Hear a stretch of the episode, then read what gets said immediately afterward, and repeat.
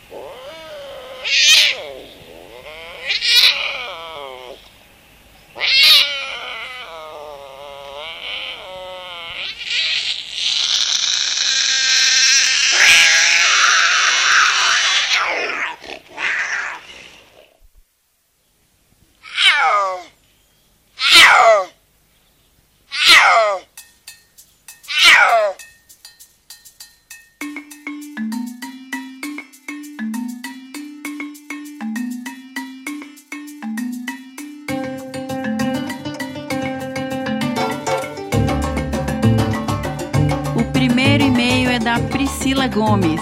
Oi, Miriam. Acho que eu sei quem é. Será que é a onça parda, puma com colo? Para um bicho desse tamanho, acho essa vocalização tão não assustadora.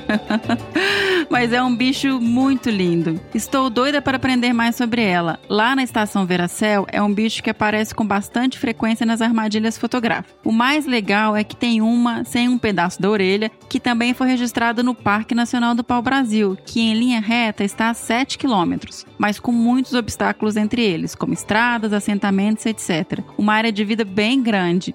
Espero ter acertado. Beijão. Acertou sim, Priscila. A Priscila ela trabalha na estação Veracel que fica no sul da Bahia, trabalha com a nossa querida Virgínia Londe.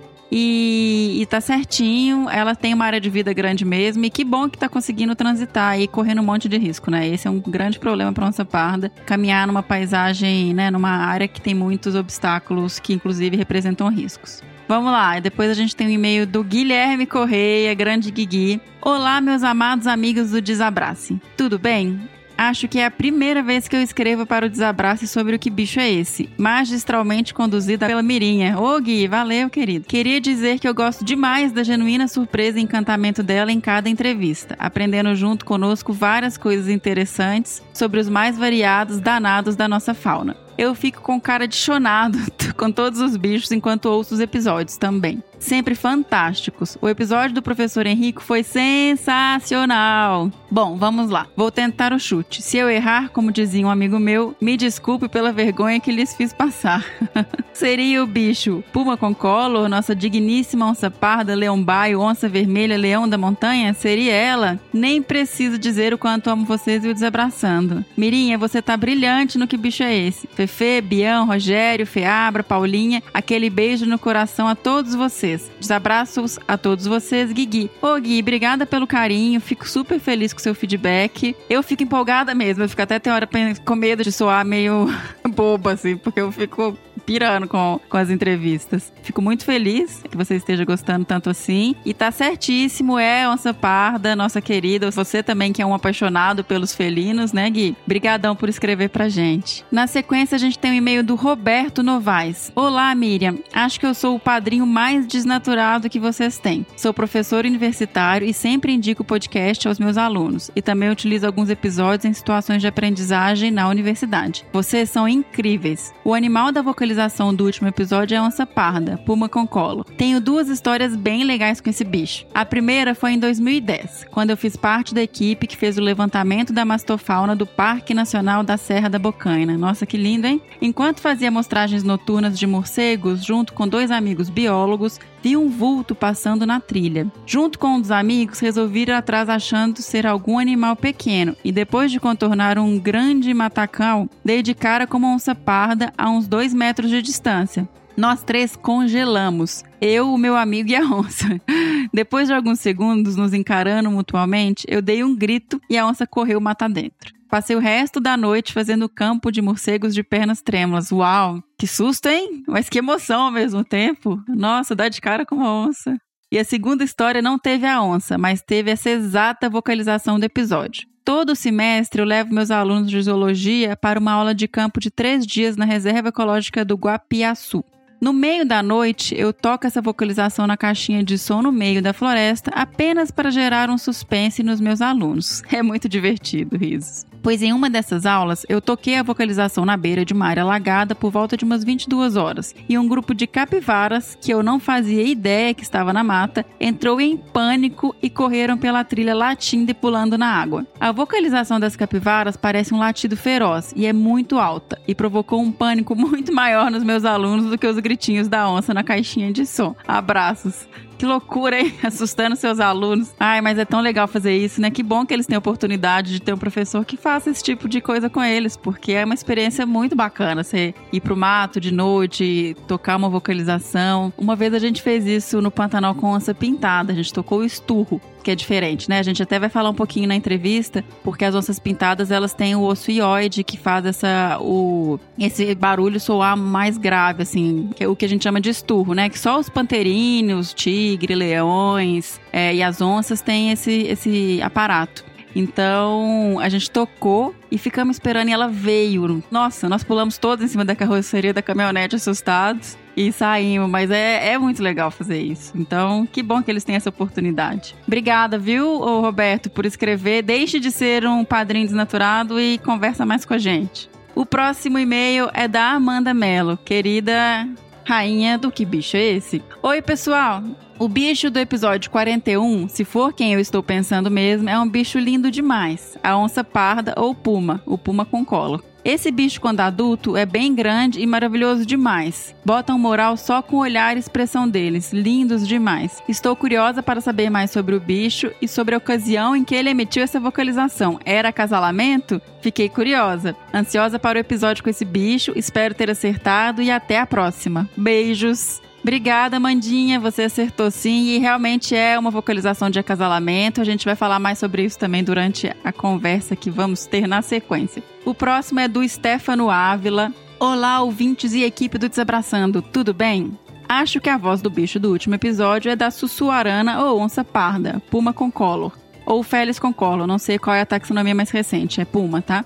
Não tenho certeza se é isso, mas já ouvi uma voz parecida durante um curso de História Natural na Amazônia onde eu faço meu mestrado. Um forte desabraço. Certíssimo é o puma, ou o sussuarana, ou a onça vermelha, ou onça baia, ou leão da montanha. Tem muito sinônimo de nome vulgar, né? Mas tá certinho. Obrigada por escrever pra gente, Stefano. E sucesso aí com o seu mestrado. Na sequência, temos a Caroline Gomes, uma das meninas super poderosas que nos ajudam sempre aqui com Desabraçando. Olá, Miriam. Eu achei essa vocalização de certa forma mais fácil. Porém, depois dos peixes que pareciam abelhas, já não sei se os sons são tão óbvios assim. a, gente, a gente facilitou essa, Caroline. Para meus ouvidos nem um pouco treinados, parece uma vocalização de felino. Mas e agora? Qual? Procurei na internet e fiquei entre a sussuarana, puma com color e a jaguatirica, leopardos pardales. Pela potência vocal, eu arriscaria a sussuarana, por ser um animal maior. Porém, como o episódio 42 é o do fefo, estou fortemente influenciada a achar que o animal é a jaguatirica. Então vai ser esse meu palpite. Ui! Quase, Caroline! Eu vou considerar que você acertou, tá? não é jaguatirica, não. É onça parda mesmo, sussuarana. Acertei? Bom, já falei agora. Espero pelo menos ter acertado a família, porque se não for um Felide, por Darwin, que vergonha. Acertou sim, querida, tá certinho. É o Puma mesmo, a Sussuarana. Desabraços, Caroline, lindinha. Eu sempre confundo qual que é qual das meninas superpoderosas. A Caroline é a lindinha. Obrigada, viu, Caroline, pelo e-mail e por todo o apoio que vocês têm dado pra gente. E aí também vou agradecer a Mandy Bambrilla e a Tabata Cavalcante, que são as outras duas meninas superpoderosas. Na sequência, a gente tem o Leonardo Capeleto de Andrade, que escreveu: Buenas, olha, se esse barulho não for dos gatos aqui da vizinhança no meio da madrugada, chuto que pode ser um maracajá, ou uma jaguatirica, ou até um puma. Nunca vi nem ouvi nenhum deles, mas fica um abraço para os colegas do GP Felinos. Ô Leonardo, valeu por ter escrito pra gente. É o puma tá? Você tava na, no caminho certo. Acertou o grupo e me chegou a mencionar o Puma. Então, parabéns aí, obrigada por ter escrito pra gente. Nós recebemos ainda e-mail do Alan Pereira, um e-mail curto e direto. Fala pessoal, tudo bem? Como dizia o ilustríssimo Tião Berranteiro.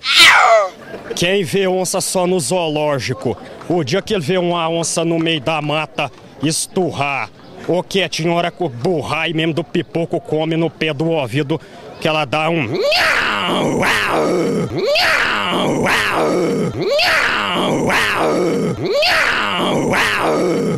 Daquele jeito, ah, é perigoso, nego treme nas bases. Se tiver na hora, é perigoso até na calça ele cagar. Esse som é de uma ou duas onças pardas, puma com color. Abraços, Alan Pereira.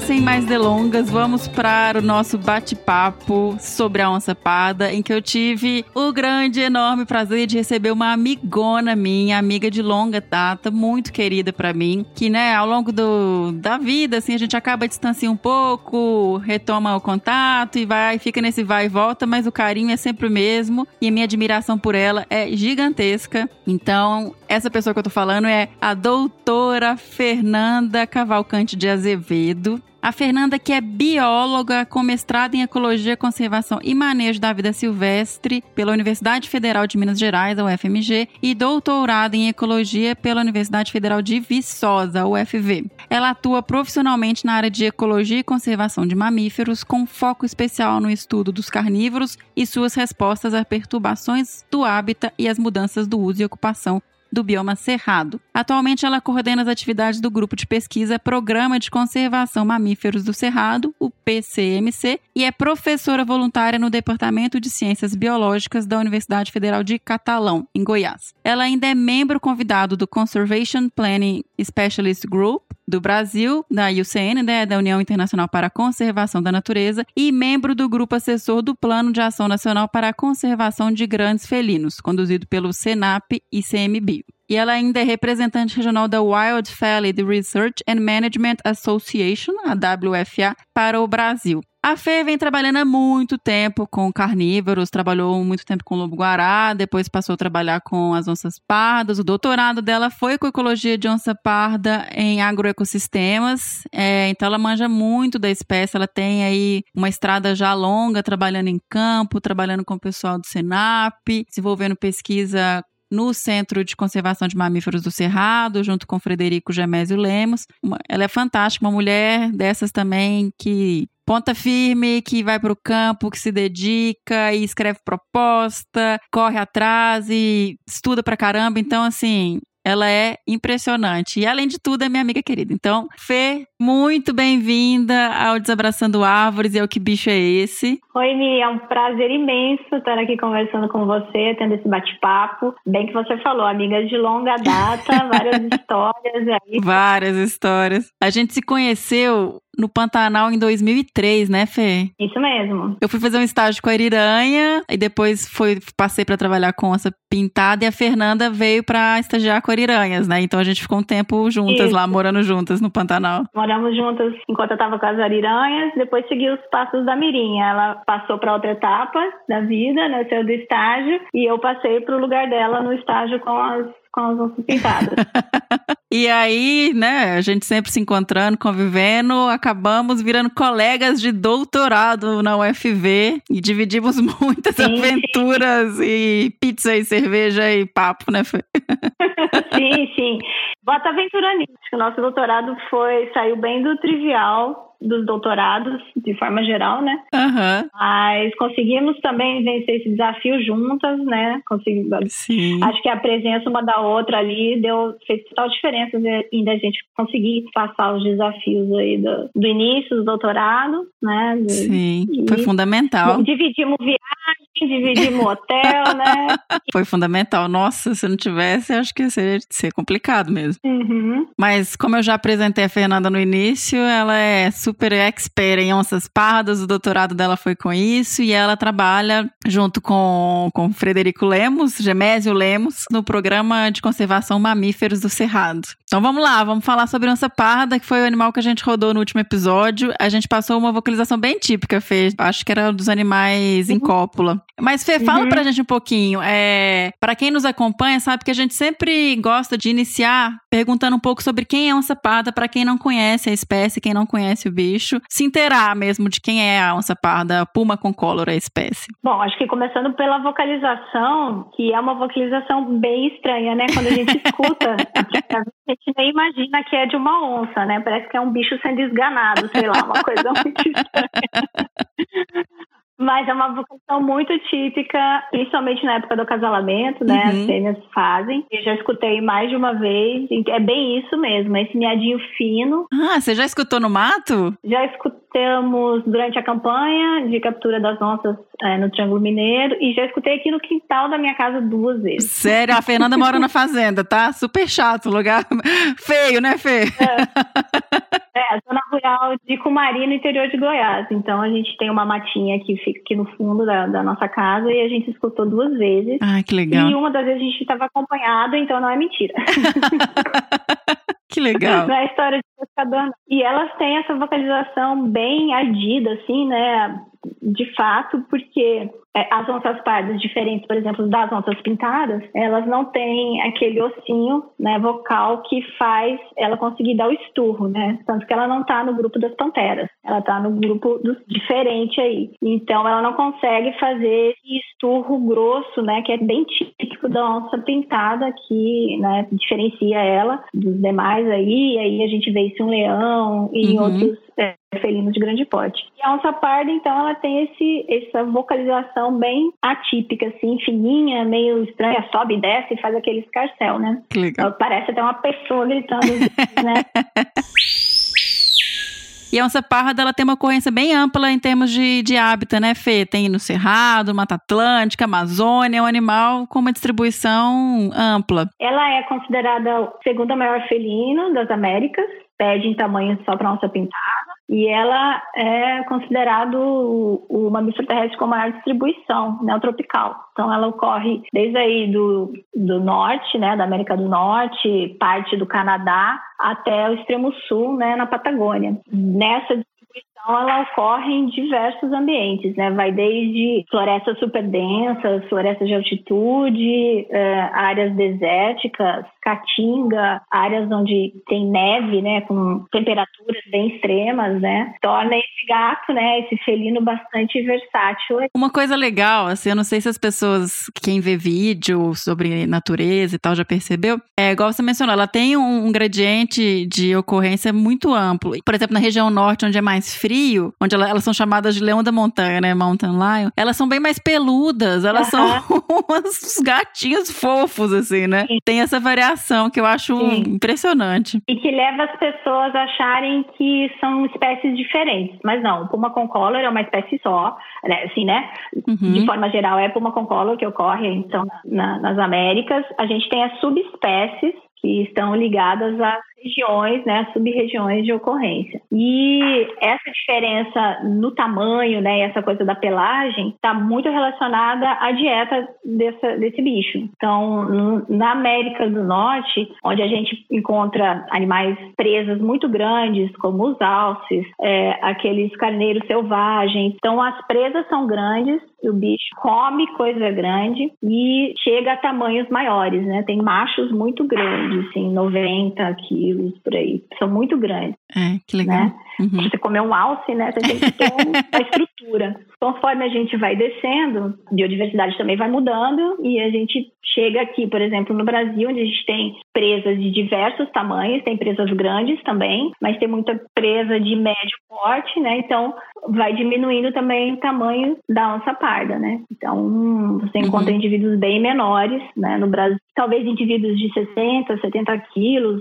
em algumas regiões, mas não é a grande maioria, né? Tanto que é muito comum a gente estar tá vendo muito vídeo de parda, né, ultimamente em zona urbana, né, tá uhum. cada vez mais registrada aí pela, nos centros urbanos, inclusive, e não são bichos tão grandes, né, já são bichos bem menores do que aqueles que a gente vê de foto lá do, da América do Norte. Pegando até a deixa que você mencionou, já deu a dica aí da questão do tamanho relacionado com o que está disponível de presas, é, então os bichos comem, tem uma dieta variada uhum. dependendo do lugar que elas estão, né, elas são oportunistas em relação a isso. Aqui, assim, por exemplo, no, no Cerrado, onde você trabalha, quais são as presas típicas? Assim, o que, que as onças comem? É, especificamente, né, onde a gente avaliou a dieta da onça parda, que é entre os municípios de Araguari e Uberlândia, no Triângulo Mineiro, e também é, algumas amostras fecais aqui da região de Cumari, entre Cumari e Catalão, é, já no estado de Goiás. As maiores presas são os tamanduás-bandeiras, elas comem Olha. muito tamanduá-bandeira e cara. Uhum. Capivara é a primeira da lista, seguido de tamanduá-bandeira, e aí vem uma miríade de outras coisas de, de médio porte, até presas bem pequenas, como até add quatis, roedores, teius, aves, são muito consumidos pela onça parda aqui no Cerrado. Você chegou a mencionar a questão das fezes, uma coisa interessante de trazer para o pessoal é como se estuda a dieta dos bichos. Tem mais de uma forma, né? É. Mas assim, no caso de vocês foi com fezes. Também, a gente usou duas metodologias aqui. As fezes ocasionais que a gente encontrou né, uhum. na área, nas áreas de estudo e também checando os aglomerados, né? Que as onças estavam com coleiras, né? A gente estava monitorando elas com as coleiras GPS, você sabe bem, né? Forma aquele aglomerado de pontos, né? Aquele aglomerado de localizações onde o bicho ficou um bom tempo. A gente vai depois no campo checar, né, por que, que ela ficou tanto tempo lá e muitas vezes a gente encontra os ossos, os restos da presa que ela bateu. Então, quando é uma presa maiorzinha, né, capivara, um tamanduá, ela fica mais tempo, você encontra, né, é, é bem típico você chegar lá e encontrar a ossada. Alguns aglomerados que a gente foi, é, chegava lá, né, tinha ficado um tempão e a gente não conseguia encontrar e depois via que tinha presas muito pequenas, de fato aves, restos de, de penas, ou mesmo tatus e, e os lagartos, né? Então, um dos métodos mais eficientes né, para entender a dieta dos bichos é, de fato, encontrar as fezes né, dos animais e aí triar isso depois em laboratório, porque nas fezes a gente vai encontrar pelos, restos de unhas, ossos, e aí a gente faz, um quebra-cabeça para tentar chegar até qual espécie que o predador é, abateu né, e comeu. Agora, um dado bem interessante que a gente é, levantou aqui no nosso estudo é que tem uma, uma diferença é, nas presas consumidas por fêmeas e por machos. Ah, olha né? que legal. A gente viu que os machos comem presas maiores, então muita capivara, muito tamanduá, e as fêmeas elas se alimentam das presas menores e de presas é, de ocorrência diurna, né? Então, por exemplo, o coati, o tatu, próprio tatupeba, é, os lagartos, né, o teiu, conhecido teiu, que é um bicho diurno também, é, elas acabam ingerindo essas presas por serem talvez menores, né, às vezes uma, uma alternativa é, alimentar, e porque também a gente é, conseguiu verificar uma diferenciação no uso do tempo, né, entre machos e fêmeas a gente viu que os machos são noturnos e as fêmeas são catemerais. O que é um animal catemeral? É que ele, é, ele usa o dia e a noite nas mesmas proporções. Então, não quer dizer que ela não ande é, à noite, mas ela anda também de dia. Gente, que Enquanto loucura! Que os machos né, usam muito mais o período noturno hum, para se movimentar. E a gente associa isso a essas, a essas hipóteses nossas, né? Que são as fêmeas estão mais ativas de dia, consomem mais presas diurnas. Assim, elas evitam, por exemplo, encontros agonísticos com macho e presas que elas conseguem também é, predar, né? Que elas conseguem abater. Nossa, gente, eu, eu sou suspeita para falar, porque eu também já, já, trabalhei com a parte de monitoramento dos bichos, com telemetria e tal. Mas isso é muito lindo, Fê. Me conta para as pessoas como que vocês fazem, assim, como é que funciona a captura, os dados do, desse tipo de tecnologia. De, você já usou o colar com telemetria via satélite, né? Então, aqui a gente usou dois métodos para capturar as onças pardas. A gente já tentou usando armadilhas do tipo box e aquelas armadilhas do tipo laço. É, independente de qual método você esteja usando, capturar onças pardas, pelo menos aqui, né, para nossa realidade, é um desafio grande, porque a gente está numa área que é altamente antropizada. Né? A região do Triângulo Mineiro teve um desenvolvimento econômico grande, né? E a gente tem uma economia baseada principalmente na pecuária extensiva, né? Na criação de gado e tem também bastante agricultura, né? Principalmente o café. Já temos soja, já temos cana de açúcar. Então é, essa matriz antrópica, né? As espécies de forma geral e a onça parda estão imersas nessa matriz antrópica. Então o desafio de capturar um bicho desse esbarra que todas as áreas de mata né, as áreas florestadas que ainda existem, elas são todas as áreas de, de, de, vegetação remanescente, elas estão associadas às áreas de proteção permanente ou proteção ambiental das fazendas, né, dessas áreas particulares. E é, essas áreas são muito fragmentadas. Então, você está dentro de uma área de mata, mas se você der, às vezes, dois passos para fora, você já está no gado, né, num pasto com gado, onde tem cerca, onde tem cachorro, onde tem gente, onde tem estrada, onde tem cidade. Né? Então, primeiro, as onças aprenderam a conviver muito bem com isso, né? Então elas são assim, a gente brinca é bicho safo, né? Elas sabem esconder dos seres humanos, elas, né? Elas sabem muito bem, né? Fugir da gente. E outra é que todos os locais passa gente, passa cachorro, então o método tem que estar tá bem é, o, o, protocolo né, de captura, o método tem que estar tá bem afinadinho, primeiro, para que o bicho caia na armadilha, né, entre, e segundo, que se ela entrar, ela não vai sofrer nenhuma injúria, né, por contato com esses é, fatores é, antropogênicos. Mas, então, e aí era um, é, foi assim, a gente passou, a gente começou em 2009 a capturar é, indivíduos entre Araguari e Uberlândia, e a última campanha foi em 2016. Nesse tempo, a gente capturou 12 indivíduos, então não é, uma, é um N enorme, né? Ah, mas para onça? Dada todas essas limitações relacionadas à espécie e ao local, também tem as limitações financeiras, né? Você não, não dá para fazer uma campanha de eterno e o bicho demora para cair. Então, enfim, tem muita coisa aí que regula aí essa nossa, nosso excesso de captura de qualquer felino de grande porte, eu acho, né? Mas é um grande desafio, que primeiro você tem que tentar pensar igual o bicho, né? Porque você, é, o que uma onça faria se ela estivesse andando na trilha? Né?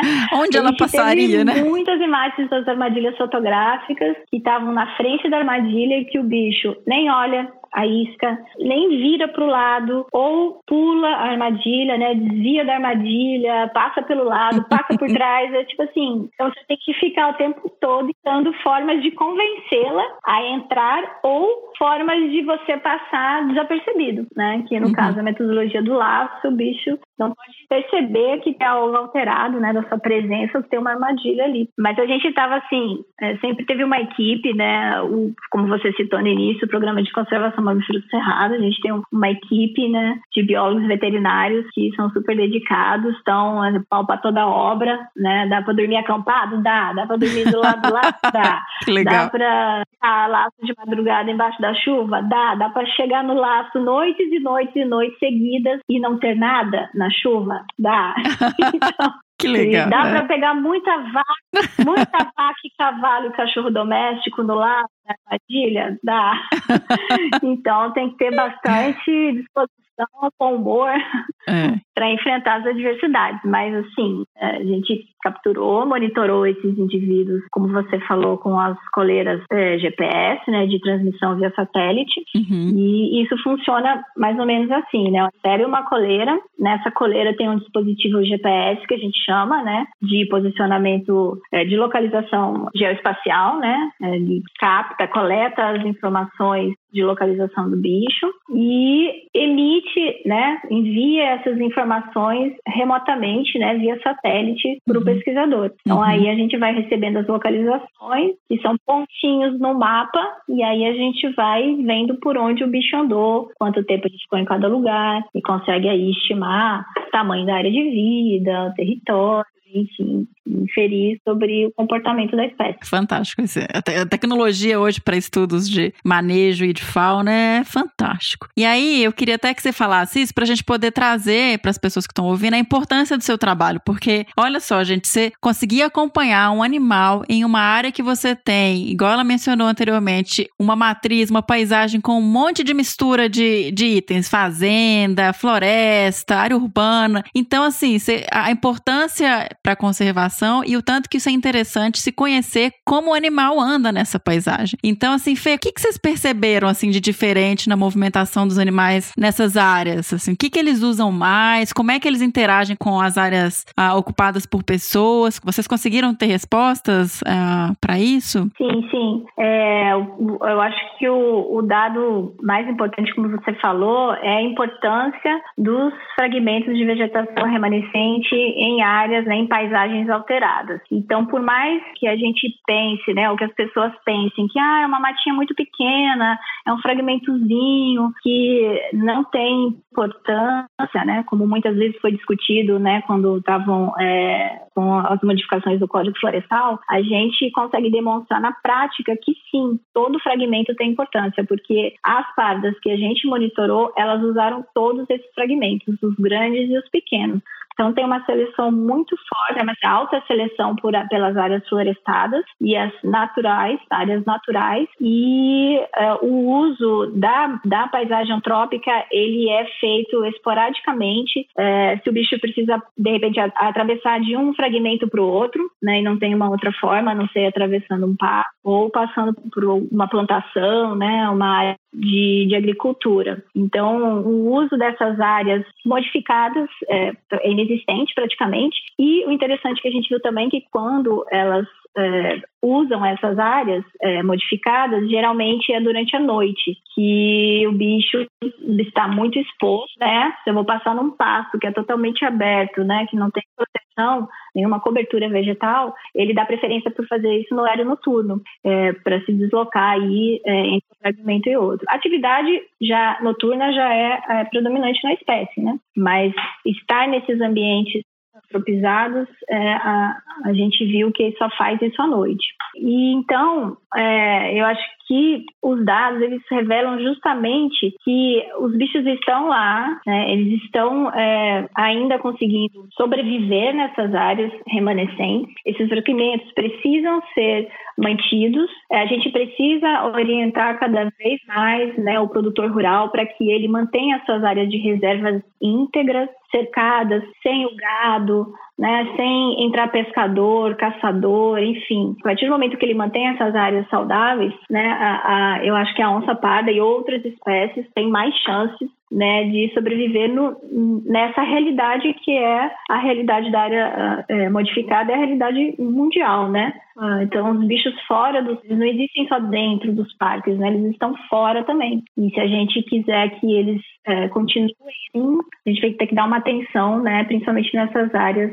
de proteção ambiental, proteção permanente, enfim, né? Que está é, a cargo do proprietário, né? Está a cargo da sociedade cuidar. E isso também leva a gente a, a uma outra questão interessante, é que é, observando, né, a movimentação dos, dos, indivíduos que a gente monitorou, a gente é, consegue ver que os bichos estão dia a dia em contato com o gado, com os rebanhos domésticos, seja do rebanho bovino, rebanho suíno e as aves domésticas também, que é muito presente aqui no, no interior de Minas, no Triângulo Mineiro, né? Toda fazendinha tem uma galinha. Uhum. E mesmo assim, com esse contato tão intenso, é, a predação de animais domésticos foi muito baixa. É mesmo? Então, de fato, os indivíduos que a gente monitorou, eles selecionaram presas naturais. Né? Olha né? que lindo. Como eu falei, a capivara está em lugar, né? Capivaras, uhum. tamanduás, enfim, espécies silvestres. E os ataques aos animais domésticos né, quase não ocorreram e se ocorreram foram em baixa proporção e diferente do que pessoal fala, né, que come muito bezerro, come muito potro, é, na, também foi pouquíssimo consumido. As onças pardas aqui, elas consumiram mais galinha, né, mais aves domésticas do que é, animais de maior porte. Olha só, que notícia boa que não, não tem tanto caso. A gente vai voltar nisso daqui a pouquinho também, mas eu, eu, queria aproveitar antes da gente entrar na parte do conflito ou coexistência, né, Fê? Agora a gente fala mais coexistência do que conflito. Uhum. Você mencionou essa questão do, de estudar áreas de vida e tal. Quanto que anda uma onça parda aí, assim? Qual que é? A gente não chegou a comentar, você falou da diferença de dia e noite de fêmea e macho, mas eu acho que todo mundo teve, teve uma ideia de que são animais solitários, né? As onças não andam em grupo, elas são solitárias, só se encontram para reproduzir ou quando estão com filhotes, né? Então, qual que é a área de vida, assim, média de, de moça parda? Nesses indivíduos que a gente monitorou, né, para essa região, a gente teve a uh, área de vida em média 200 quilômetros, 210 quilômetros quadrados. É bastante, né, Fê? E é uma área muito grande, né? É maior do que, por exemplo, a zona urbana de Araguari, que é um município, pois né, é. onde a gente estava monitorando os bichos. E ela sobrepõe território? Com relação à área de vida, fêmeas têm áreas de vida menores que os machos, é, mas essa diferença diferença não é significativa, né? Apesar da gente ver isso né, nos dados, não, não tem é, uma diferença significativa. Os machos também se deslocam mais que as fêmeas, né? Tem uma movimentação maior e mais rápida que as fêmeas. E tem bastante sobreposição, principalmente dos machos com as fêmeas, como já era esperado, né? Porque onças pardas os felinos de grande porte, você falou aí, né, são territoriais, então o macho pode reproduzir com várias fêmeas. Os nossos resultados né, não foram diferentes, tem sobre, grande sobreposição espacial com as fêmeas, mas tem uma pequena sobreposição espacial com outros machos. O que não quer dizer que estão ao mesmo tempo, né, Fê? Isso, isso. A gente não fez ainda uma avaliação temporal, né? Essa, essa sobreposição ela foi só mas a gente está aí fazendo uma avaliação é, espaço-temporal. Mas o interessante que a gente consegue olhar nos dados é que as áreas de sobreposição dos machos estão nos principais fragmentos, ou nos fragmentos maiores, ou seja, aquele fragmento que todo mundo quer estar. e aí eles acabam sobrepondo ali, provavelmente porque essas áreas têm mais presa, mais áreas de descanso, enfim, né? São áreas menos perturbadas. E aí tem uma maior, maior sobreposição entre os machos nessas regiões. Mas mesmo assim, ela é pequena. Você mencionou aí que os animais usam todos os tipos de fragmentos, grandes, pequenos, a importância dos fragmentos pequenos também. E aí, para trazer esse conceito para as pessoas de que esses pequenos fragmentos, eles funcionam como também pequenos ah, passagens, né? Tipo stepping stones, que a gente fala, pontes. Porque para os animais, por exemplo, reproduzirem, eles precisam se encontrar para fazer os barulhos que a gente escutou na vocalização. Eles precisam Sim. estar juntos. Então, isso também dessa questão de permitir que os animais se encontrem e que tenha o que a gente chama de variabilidade genética, né? Que eles consigam encontrar parceiros diferentes, etc. É, vocês chegaram a fazer análise genética de como está a população aí? É, isso é uma questão problemática na região ou não? Então, a gente chegou é, a fazer uma análise genética, né, com os nossos parceiros da UFSCar para entender um pouquinho mais, né, é, como está a população, né, de onças pardas aqui da nossa região e uh, os resultados, né, indicaram uma tendência à endogamia, né? O que, que significa isso, né? Uma, uma, uma redução genética, né, na diversidade genética dessa, desses indivíduos amostrados dentro dessa população. E isso vai de encontro muito ao que você falou, é, Miriam, que é se não houver conexão entre é, essas áreas, né, esses fragmentos ou entre as populações, acontece o isolamento e uh, a endogamia aí começa a atuar negativamente e isso não é bom para a espécie. Né? Então, o, a, essa conexão, seja ela feita por esses pequenos fragmentos, né, é, que atuam aí, como você falou, stepstones, né, ou como corredores, né, que às vezes fica mais fácil para entender, né, como um corredor de passagem entre um fragmento e outro, é muito importante para saúde genética, digamos assim, das populações animais e para onça parda, isso conta muito. Nossa, que, que informação importante e ruim ao mesmo tempo, né? Mas tomara que, que, seja reversível isso aí. Existe algum plano, Fernanda, de manejo para onça parda, alguma coisa prevista que possa é, tentar reverter esses processos? É, existem algumas iniciativas né, inclusive é, vindas do governo federal, né, do ICMBio, para construção de planos é, nacionais para a conservação das espécies ameaçadas. A onça parda é uma espécie considerada uma espécie ameaçada no Brasil, né? Ela é vulnerável à extinção e a gente tem trabalhado com um, um plano nacional para conservação. Primeiro a gente já teve um direcionado especificamente para onça parda e um para onça pintada e atualmente esses planos convergiram, né? E é, agregaram aí tanto ah, as ações quanto os, os envolvidos, os pesquisadores envolvidos na tentativa de conservar os grandes felinos no Brasil. É, os planos têm várias ações, atividades, né? E recomendações para conservação da espécie que são muito importantes é, hoje no cenário ambiental no Brasil, né? Não é segredo para ninguém, né? Não é desconhecimento de ninguém que a gente tem uma fragmentação, né? Uma redução de habitat bem acelerada. O cerrado é um, um bioma que já foi bastante desmatado, né? Poucas áreas ainda remanescentes com vegetação íntegra e contínua. A, a, realidade do cerrado é essa que a gente vê aqui no Triângulo Mineiro, que é fragmentos de vegetação remanescente né, imersos nessa matriz louca de produção agropecuária e de gente, né, de pessoas, estradas é, e indústrias. Então, esse plano visa é, criar estratégias né, de conservação para essas espécies. É, e aí você mencionou até que ela é uma espécie ameaçada no Brasil, e um dos problemas grandes para grandes predadores também é a questão do conflito, né, dessa coexistência com pessoas. Eu fiquei super feliz de saber que isso não foi um problema marcante aí na, na região do projeto, mas é um problema grande, né, nacional, assim. A gente sabe né, que as principais ameaças para a conservação da onça parda são o atropelamento e a caça por retaliação aos eventos né, de predação aos rebanhos domésticos. Então, são duas ameaças é, importantes, de grande dimensão, né, visto que o Brasil é um grande país, né, com muitas diferenças regionais.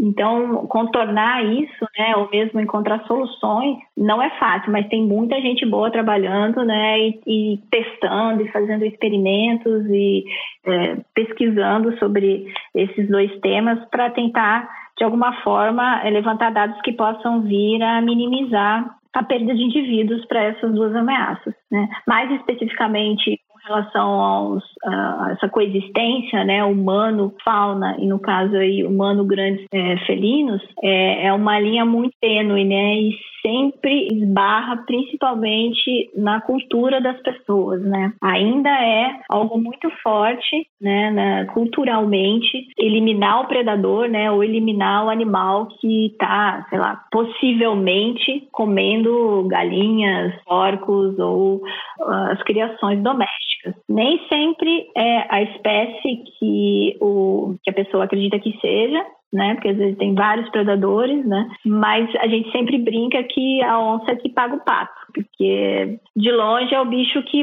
está mais no imaginário das pessoas como comedor de bichos domésticos, né? Ou é, essa coisa inata do ser humano de ter medo dos grandes felinos, né? Então ela acaba sempre pagando o pato. É, eu, eu até queria comentar uma curiosidade aqui também, porque, porque a gente direto recebe vídeo e mensagem falando como que a onça é cruel, que ela entrou num aprisco onde tem cabras e tal e matou todas, animal.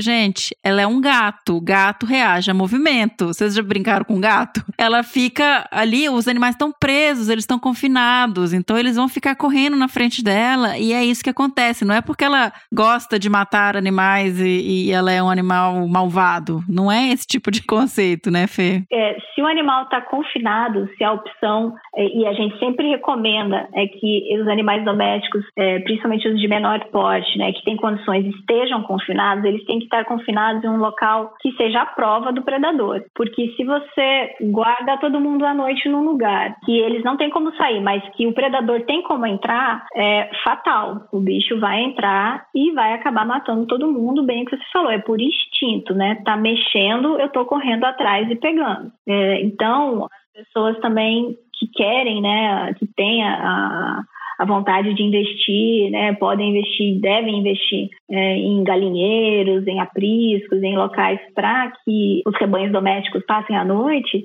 elas precisam se certificar assim que não vai ter nenhuma entradinha, né? Tem que estar tudo muito bem é, fechadinho para não acontecer isso. Uhum. E existem muitas técnicas também, né, é, já bastante é, batidas, bastante estudadas, que também têm um efeito é, sobre o predador e também pode ser combinadas com os galinheiros ou os apriscos, né, que é para espantar o animal, para ele nem chegar perto do galinheiro, né, e aí é uma combinação de técnicas tem muita coisa disponível hoje, né, para e uma das ações dos planos nacionais é também divulgar essas técnicas, fazer isso chegar até o produtor rural, o pequeno produtor, que às vezes ainda cria galinha de forma muito tradicional, né? Tem pouco acesso, também não consegue entender, ah, galinha presa, nossa, meu avô não fazia assim. É, então a gente tem que ter muito tato também para levar essa informação e convencer, né, que é, vale a pena né, você investir, às vezes, em alguma forma de proteção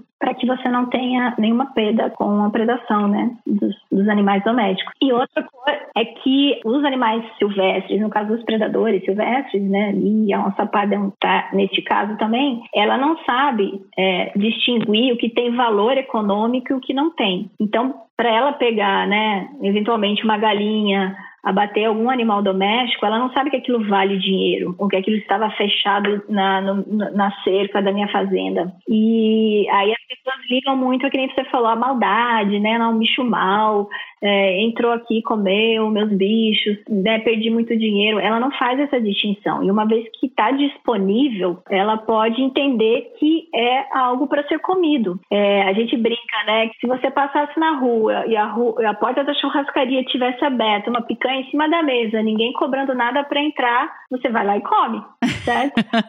tá livre, ninguém tem nenhuma proibição. Com a onça acontece a mesma coisa, né?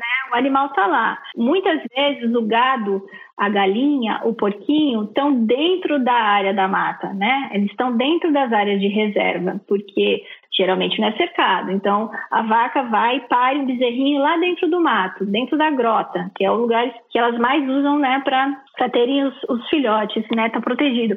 É justamente onde os predadores estão, é justamente onde a onça parda está. E aí, para ela distinguir entre o bezerrinho e a capivara, talvez ela não consiga fazer isso.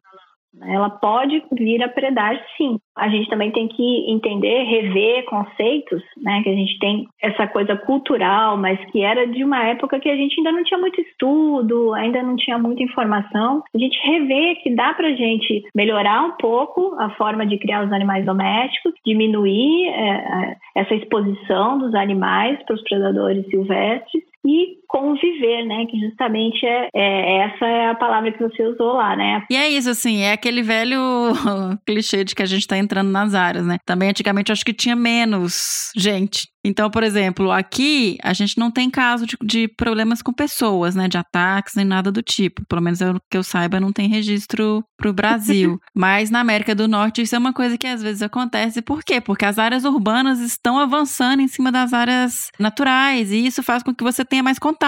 Isso a, a explicação é sempre essa, né? Você passa a ter uma convivência maior com, com esses, esses, animais. Aí você tem que saber lidar com isso, né? Criar alternativas que não sejam extinguir os animais. E é uma coisa é bastante interessante, é, tem, assim, é muito comum quando a gente conversa com o produtor rural, principalmente os mais antigos, vamos dizer assim, que a percepção deles é de que está aumentando os bichos. Tem mais, porque a taxa de encontro é maior hoje, porque os bichos estão mais expostos ele tem menos área para ficar escondido. E a gente está muito dentro do mato, a gente está em todo lugar, né? Na nossa região, é, do Triângulo Mineiro e sudeste de Goiás. Eu posso afirmar isso com toda certeza. Não tem um fragmento aqui que não tenha ido gente ou que seja primário ou que seja intocado. Todos eles têm pessoas boa parte do tempo e animais domésticos boa parte do tempo. Então, a taxa de encontro aumentou. E aí a gente vê um monte, como eu falei, né? Vários registros de onças pardas invadindo a cidade. É complicado, né? É a cidade que está expandindo, né, as suas dimensões para dentro de áreas é, que são ocupadas por animais silvestres. E aí os conflitos aumentam né? E a nossa capacidade de coexistir com ele tem que se adaptar também a isso, né? Ao nosso modo de vida. Perfeito. E quem se dá mal mesmo, na verdade, são os bichos, né? Porque você mencionou aí que uma das grandes ameaças para onça parda é atropelamento, por exemplo. O atropelamento, né? A gente está cortado de rodovias. Aqui no Triângulo Mineiro tem a, a BR-050, né? Que liga São Paulo, uh, Brasília, ao norte do país. Então, uma rodovia muito movimentada, né? Escoa a produção uh, de Mato Grosso, Goiás, toda por ela, para o Porto de Santos. E é um movimento muito intenso. Tem muito atropelamento. E a tendência é só aumentar. Mesmo as pequenas eh, rodovias, elas também a tendência é que o fluxo de carros aumente. Então, se a gente não trabalhar nesse sentido, né, de proteger a nossa fauna de alguma forma, né, evitar colisões, eh, os números só vão aumentar. Exatamente. E a caça, mesmo ela sendo algo assim, vamos dizer, até um pouco condenado pela sociedade, a gente tem muita né, coisa contra a caça, enfim, no interior ela ainda é muito presente tanto a caça de subsistência, assim, essa caça para é, consumir o animal, e isso assim, a pessoa tem acesso ao mercado, ela tem acesso à carne, né? Mas ela gosta de comer carne de caça, né? É uma coisa tradicional ainda. As pessoas caçam as presas da onça, e isso já diminui a disponibilidade de presas naturais. Então, tendência é ela procurar as presas domésticas. E por outro lado, as pessoas caçam a onça parda, pelo menos aqui na região, não é raro de ver, porque a gente conhece caçadores, a gente conversa com essas pessoas e é uma prática que ainda acontece. Então, eu recebo muitos registros de bicho em armadilha, é, de carcaça de animal que foi caçado, crânio, sempre acaba chegando, né? É, são relatos tristes até, né? De fazendeiro com dois jovenzinhos de onça dentro da armadilha, é, com um monte de cachorro em volta, falando que vai matar, que o bicho é mau, que não vê a hora, né, que ele esteja morto. Mas na verdade o bicho não tem culpa. Ele não tem culpa de estar é, seguindo seus instintos de alimentação e de que a disponibilidade de presas silvestres esteja cada vez maior. Isso angustia, mas ao mesmo tempo incentiva para que é, a gente continue né, com ações de educação ambiental ou de melhorar essa coexistência. Vamos conviver bem com a nossa fauna, né? E Fê, uma coisa que a gente esqueceu de comentar quando a gente falou sobre a dieta dos bichos é que essa alimentação ela tem uma importância, né, Fernanda? Qual que é a importância do, do, de um predador de topo que a gente fala, um predador de topo de cadeia trófica no ambiente, assim, nos ecossistemas?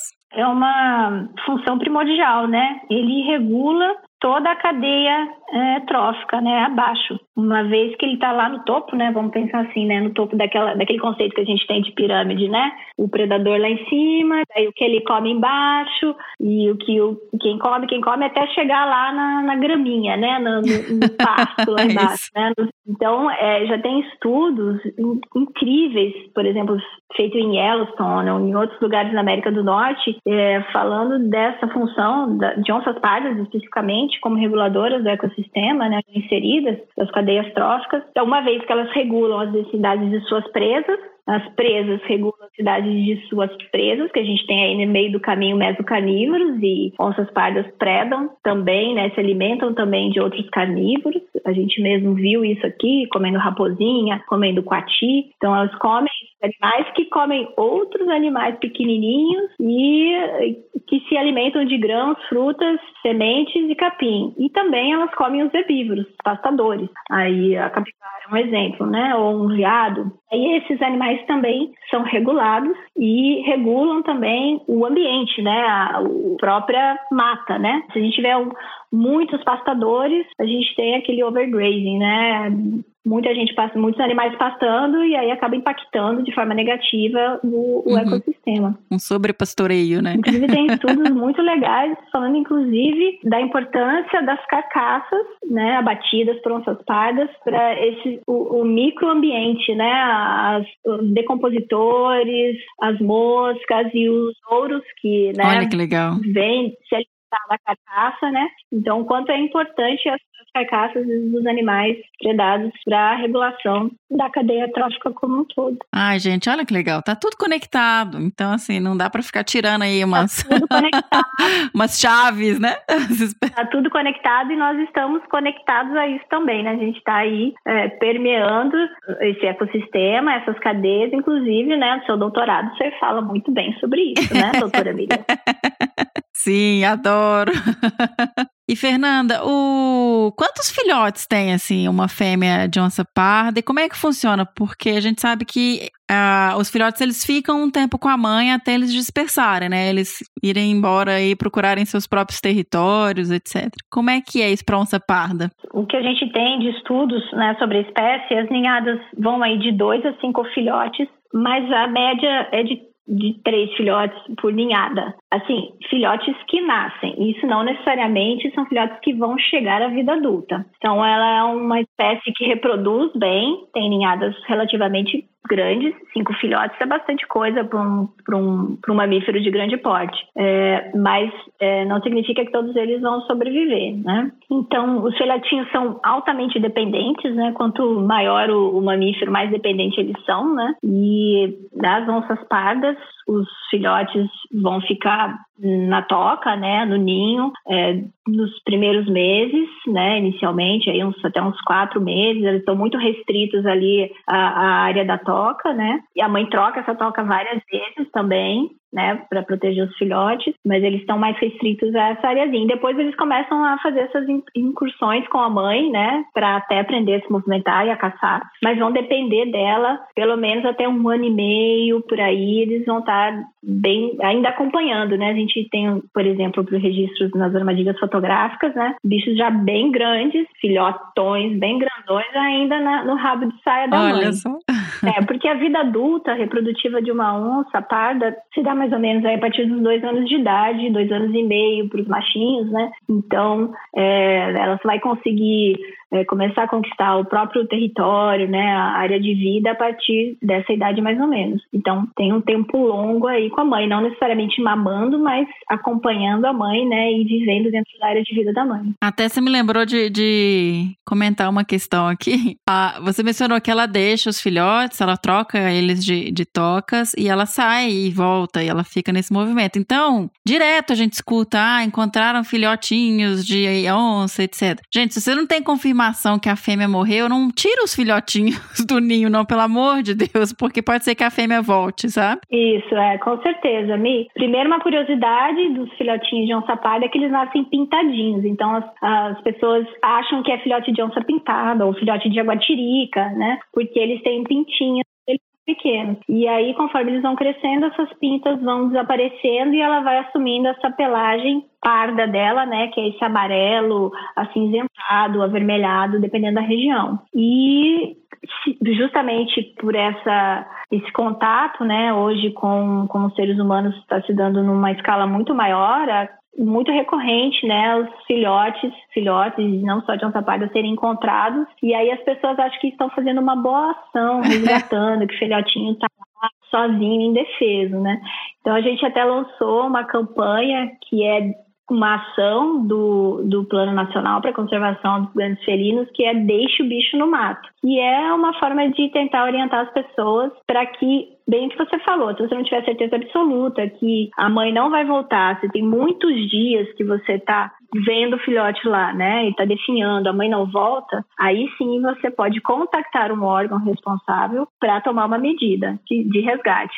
Mas as nossas pardas, elas podem ficar até dois dias, três dias sem voltar na toca, principalmente quando elas têm grandes áreas. Então, para você achar uma presa, né, se conseguir é, repor, né, principalmente para as mães, né, essa reposição energética que elas precisam, né, de estarem amamentando, elas precisam comer bem, comer muito. Nem sempre elas voltam no mesmo dia, quando os filhotinhos já estão mais independentes, não mamam tanto, ela vai demorando cada vez mais para voltar.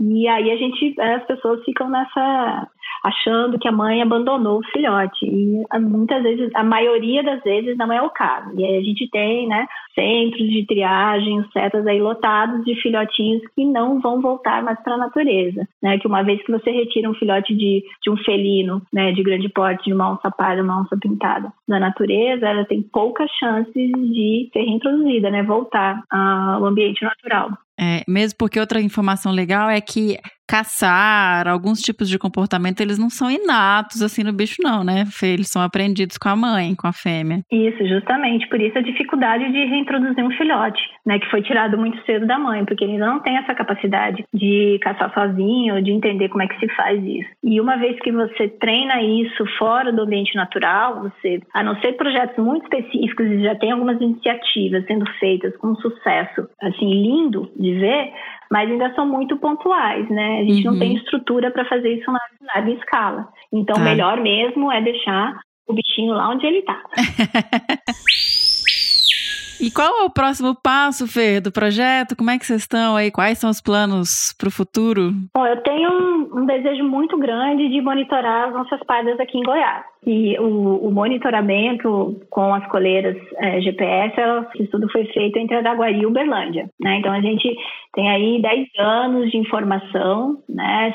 seja ela na parte de dieta, de movimentação e uso do habitat é, genético, alguma coisa de saúde que está saindo, né, também da, da, parte epidemiológica, a gente queria replicar esse estudo aqui no, em Goiás. Gostaria muito de fazê-lo aqui em Cumari, no município que a gente mora. Então, os passos estão aí, a gente conseguir levantar essas informações, né, conseguir recursos para levantar essas informações. Né.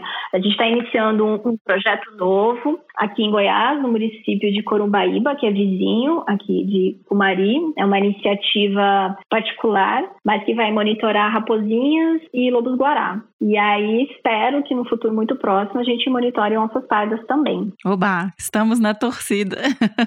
Ô Fê, muito obrigada por dividir com a gente tanta informação bacana e coisa nova e dar essa aula pra gente sobre as onças pardas e sobre o projeto de vocês. Obrigada, Mi. É um prazer muito grande meu estar aqui e poder contar um pouquinho não só do trabalho, mas dessa história de vida com as onças pardas, né? Que é engraçado que eu comecei trabalhando no Guará, trabalhei desde a graduação, fiz uma mestrado apaixonada por esse bicho também.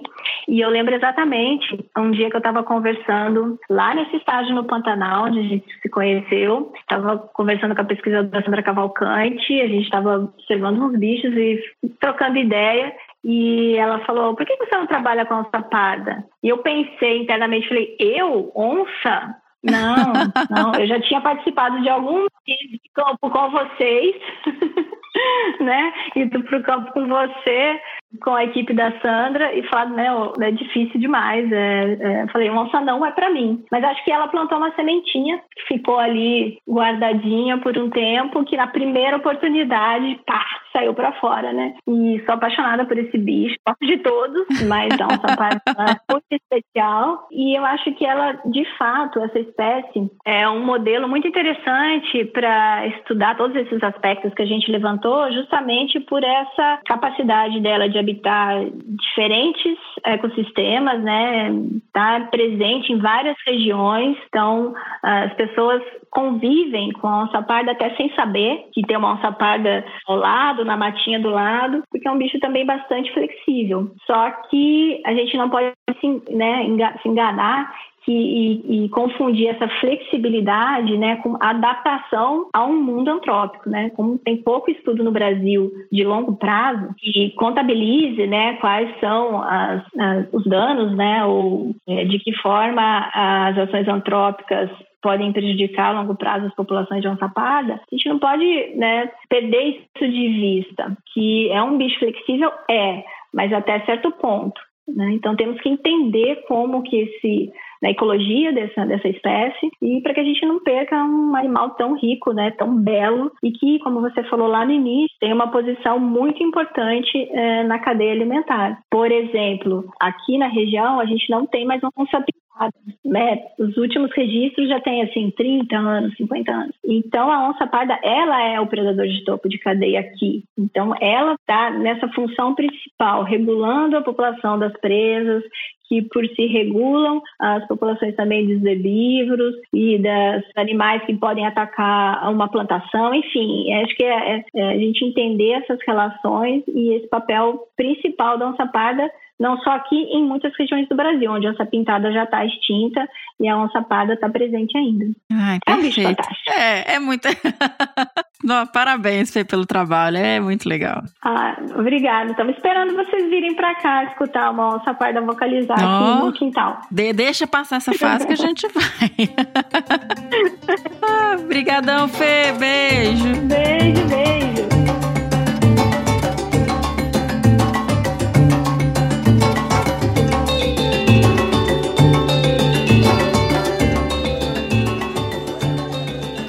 Foi o Que Bicho é Esse de hoje sobre a onça parda puma com color, um bicho que eu pessoalmente adoro e adoro mais ainda ter podido falar sobre ele com a doutora Fernanda Cavalcante de Azevedo. Espero que vocês tenham gostado. Eu amei e Fernanda já agradeci, vou agradecer de novo. Obrigada por esse momento de conversa com a gente aqui, foi muito bom revê-la. Se você souber ou desconfiar de que bicho era o som que a gente colocou no último episódio, mande sua resposta para bicho@desabrace.com.br, tá bom? E pessoal, lembrando, se vocês quiserem nos apoiar para que a gente continue trazendo material de qualidade semanal sobre conservação de biodiversidade, a vida, o universo e tudo mais para vocês, vocês podem uh, nos apoiar no www.padrim.com.br/barra desabrace ou em www.catarse.me/barra desabrace. As doações também podem ser feitas pelo PicPay em arroba desabrace. Lembrando que no Padrim, no Catarse, vocês podem doar a partir de um real. Então, se for possível para vocês, a gente ficaria muito feliz com essa ajuda. Além disso, nos siga nas redes sociais. No Facebook é Desabraçando Árvores Podcast, no Instagram, arroba Desabrace, e no Twitter também, arroba Desabrace. Além disso, a gente tem um canal no Telegram e a gente vai pôr o link no post. O ideal é que vocês também virem ouvintes raiz e baixem o Castbox ou Podcast Addict, onde a gente consegue é, controlar melhor as nossas métricas e ver o número de downloads, etc. Então, se for possível, entra lá ainda aproveita para dar a estrelinha, curtir e fazer comentários, que isso também levanta e aumenta a audiência do nosso podcast. E é isso, pessoal. Muito obrigada. Até o próximo Que Bicho é Esse? E lembrando sempre, fique em casa. Beijo!